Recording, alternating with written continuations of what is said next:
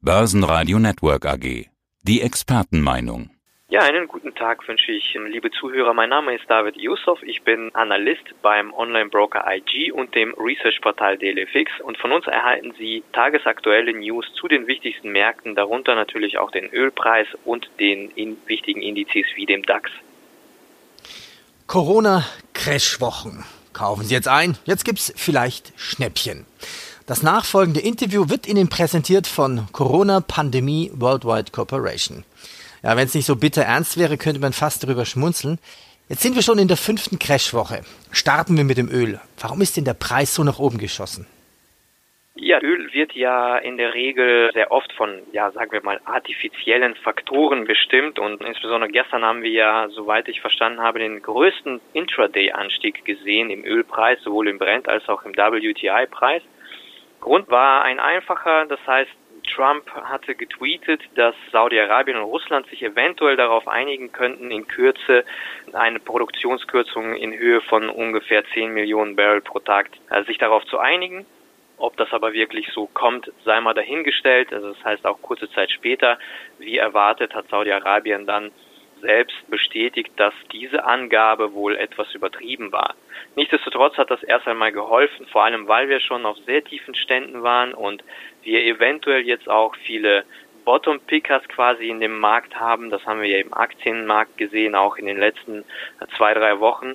Aber das ist auf jeden Fall erst einmal ein kurzfristiger Impuls gewesen. Ob er wirklich nachhaltig ist, das müssen wir dann abwarten und schauen, es, wie es jetzt aktuell aussieht ist, dass die OPEC für Montag dann ein Treffen einberufen hat und da will man eben Gespräche führen. Das Problem ist, dass diese Angabe von 10 Millionen Barrel tatsächlich gemäß vieler Bankanalysten, auch Rohstoffanalysten zu hoch gegriffen ist. Man hält es für ziemlich unrealistisch, dass wirklich nur Saudi-Arabien und Russland gewillt sind, so viel zu kürzen, geschweige denn, ob das überhaupt realistisch wäre, so viel zu kürzen. Das heißt, man erwartet, dass viele andere Länder mitziehen sollten oder müssten, aber da ist auf jeden Fall noch ziemlich unklar, ob diese Länder alle mitmachen würden bei diesen Kürzungen.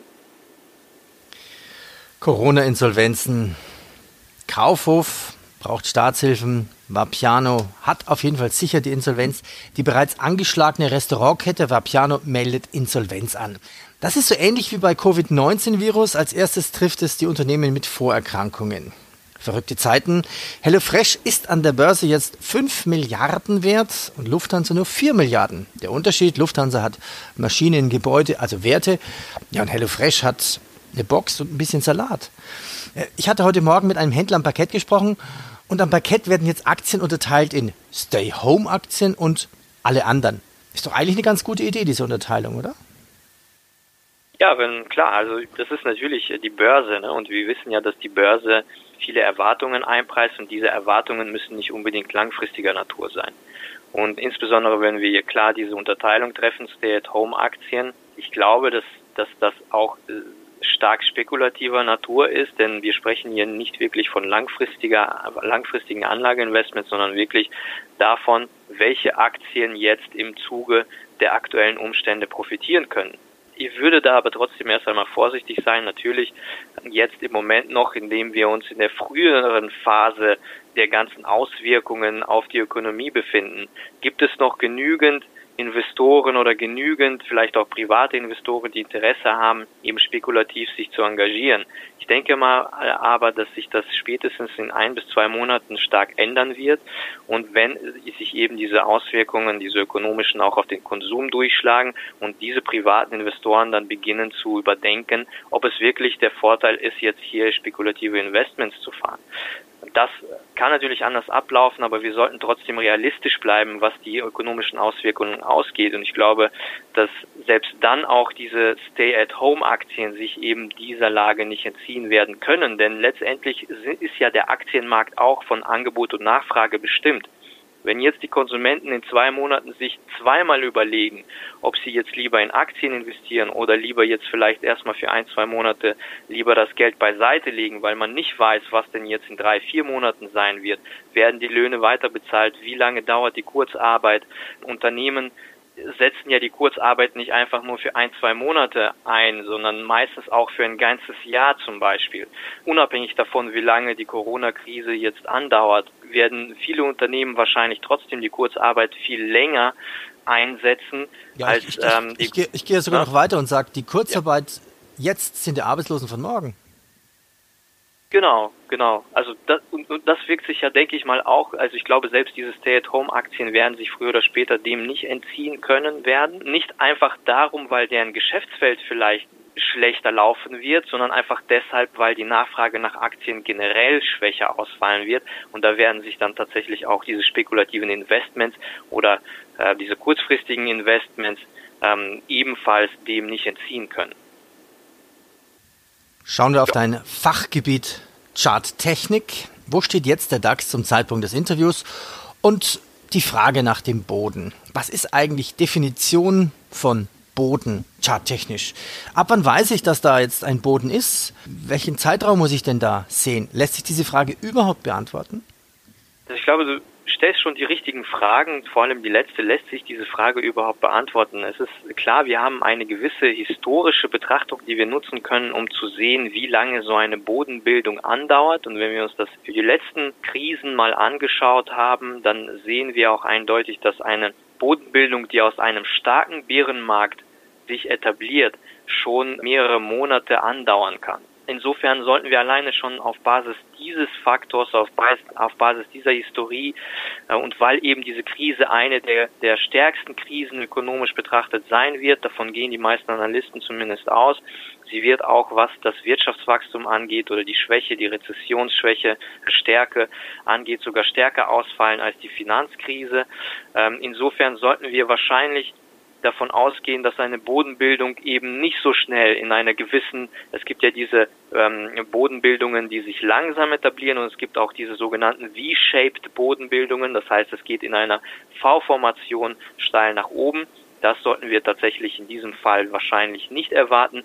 Wir haben zwar in den letzten zwei bis drei Wochen eine gewisse starken Anstieg im DAX auch gesehen, aber auch dafür gibt es historische historische Entwicklungen, die eben das auch bestätigen. Das heißt, immer wenn die Notenbanken, die Zentralbanken, die Regierungen mit ihren Maßnahmen beginnen, dann gibt es auch, auch erst einmal eine initiale Erholung in den Aktienmärkten, die suggeriert, dass wir eine gewisse Bodenbildung jetzt am Start haben oder dass diese Bodenbildung gerade gebildet wird.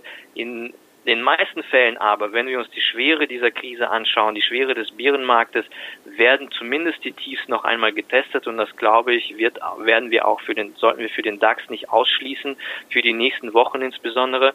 Denn auch was die ökonomischen Daten angeht, die Wirtschaftsdaten, da ist noch lange nicht alles abgefrühstückt und noch lange nicht alles eingepreist, würde ich sagen. Wir haben ja das gerade eben schon erwähnt, die Konsumdaten, die werden alle noch eintrudeln. Auch andere Daten, die wir jetzt für Februar, März gesehen haben, noch da ist sind immer noch die Auswirkungen des Coronavirus nicht mit inbegriffen und die Arbeitslosendaten, die da noch alle kommen. Also sind trotz der vielen Maßnahmen, die da seitens der Regierungen und Notenbanken bereits schon angekündigt worden sind und schon umgesetzt worden sind, haben wir noch einiges an negativen Informationen, die verarbeitet werden müssen. Und es kommt dann wiederum auf die Schwere dieser Informationen an. Positiver Effekt könnte natürlich ein Gegenmittel sein. Dann könnten wir es tatsächlich mit einer schnellen Rallye aufwärts zu tun bekommen.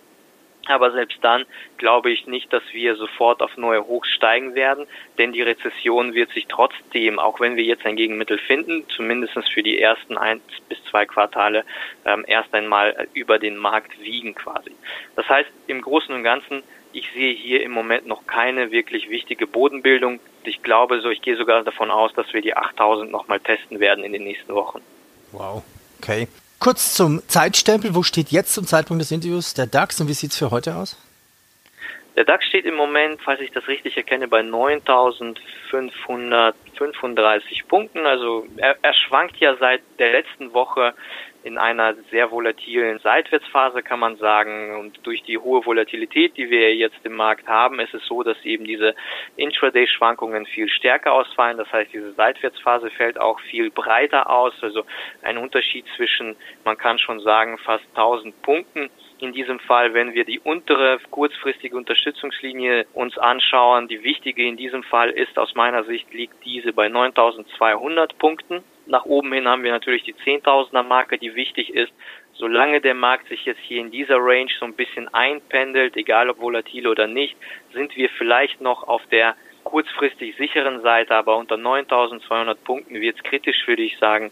Für heute insbesondere gehe ich davon aus, dass wir jetzt erstmal bis zu den US-Arbeitsmarktdaten kurzfristige Schwankungen, das heißt abwartenden Markt quasi haben werden. Das ist normal, wenn wir wichtige Daten haben, die anstehen, wobei ich von den Non-Farm Payrolls heute nicht viel erwarten würde. Auch diese sind ja, was die Umfrage angeht, die Erhebung angeht, nur bis Mitte März ungefähr. Das sind die Daten, die dann abgedeckt werden. Das heißt, die Unemployment Claims, die wir gestern gesehen haben, waren viel wichtiger für den Markt. Und dann haben wir den Ölpreis gesehen, der aber eigentlich den initialen Einbruch erst einmal gestoppt hat. Ich glaube, dass wir trotzdem mehr zum Negativen tendieren würden heute auch im ja. Laufe des Nachmittags. Ja, aber weißt du nicht, das, das war eine Überraschung. 6,6 Millionen Arbeitslose in den USA war ja gestern die Meldung am Donnerstag. Warum hat der Dow Jones da trotzdem nicht negativ reagiert? Ich weiß nicht, warum der Dow Jones da nicht negativ reagiert hat. Der S&P Future hat auf jeden Fall negativ reagiert. Und das ging aber alles ziemlich schnell nacheinander oder lief nacheinander ab. Also wir hatten zunächst einmal die Unemployment Claims. Das hat sich dann innerhalb einer halben Stunde sehr negativ ausgewirkt zum, also was heißt, ich würde nicht sagen zum Glück negativ ausgewirkt, aber zumindest hat der Markt das gemacht, was er machen sollte. Er repräsentiert eben die Ökonomie und wenn sich da negative Sachen zeigen, dann sollte sich das auch im Markt zeigen. Das eine komplett gegenteilige Reaktion haben wir zum Beispiel in der letzten Woche bei den Unemployment Claims gesehen. Und da ging es aber trotz der schlechten Daten erstmal aufwärts. Klar, die Erwartungen wurden ungefähr getroffen, anders als jetzt gestern. Gestern wurden die Erwartungen extrem untertroffen. Heißt, fast das Doppelte an Unemployment Claims, an Anträgen wurde erzielt oder verzeichnet, als man erwartet hat das ist auf einmal auf jeden Fall ein Fakt, warum der Markt erst einmal eingebrochen ist. Aber dann, innerhalb dieser halben Stunde oder einen Stunde kam ja auch wieder diese Nachricht mit dem Ölpreis von Trump. Das heißt, wir haben diesen starken Anstieg im Ölpreis von über 40 Prozent erst einmal initial gesehen. Auf Tagesbasis brach er dann auf 20 Prozent plus ein, aber von 40 Prozent. Und das ist klar, dass dann auch der Aktienmarkt erst einmal mitzieht. Ob das Ganze aber, wie gesagt, nachhaltig ist, das bezweifle ich eher denn ich glaube, dass erst einmal das mit dem Ölpreis eine unsichere Sache ist und das Problem ist ja nicht das einzige. Es ist ja nicht nur der Ölpreis, was der Aktienmarkt an Problemen im Moment hat. Und insofern für mich überwiegen im Moment immer noch die negativen Dinge. Und insofern glaube ich auch nicht, dass ja auch die Daten, wie gesagt, werden früher oder später immer mehr und mehr eben das einpreisen, also was sie auch sollten, beziehungsweise was der Markt einpreisen sollte. In der vergangenen Woche noch mal ganz kurz zum Abschluss. In der vergangenen Woche hatten wir auch eine extrem positive Entwicklung trotzdem in den Märkten, weil auch das Quartalsende auf der Agenda stand und wir hatten teilweise ähm, viele Window Dressing Flows, also das heißt, auf Basis eben dieser Flows hatten wir eher stabilen Aktienmarkt gesehen. Und wir haben ja in dieser Woche genau gesehen, dass es am, bereits schon am 31. März im DAX am Nachmittag Beginn, der, also nachdem eben diese Flows quasi vorüber waren, fingen die ersten Abverkäufe an und der US-Markt, die Wall Street, hat dann eben nachgelegt am 31. März und seitdem wir jetzt das zweite Quartal begonnen haben, ist die Tendenz eher abwärts und das ist auch berechtigt aus meiner Sicht. David, vielen Dank. Hände waschen, Mundschutz ran und gesund bleiben. Ja, vielen Dank, Peter. Wünsche ich dir auch. Börsenradio Network AG. Das Börsenradio für Broker.